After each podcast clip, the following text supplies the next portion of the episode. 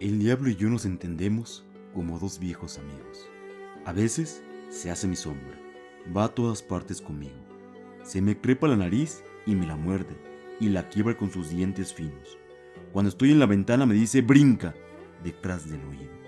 Aquí en la cama se acuesta a mis pies como un niño y me ilumina el insomnio con luces de artificio.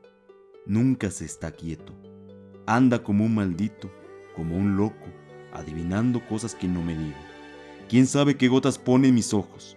Que me miro a veces cara de diablo cuando estoy distraído. De vez en cuando me toma los dedos mientras escribo. Es raro y simple.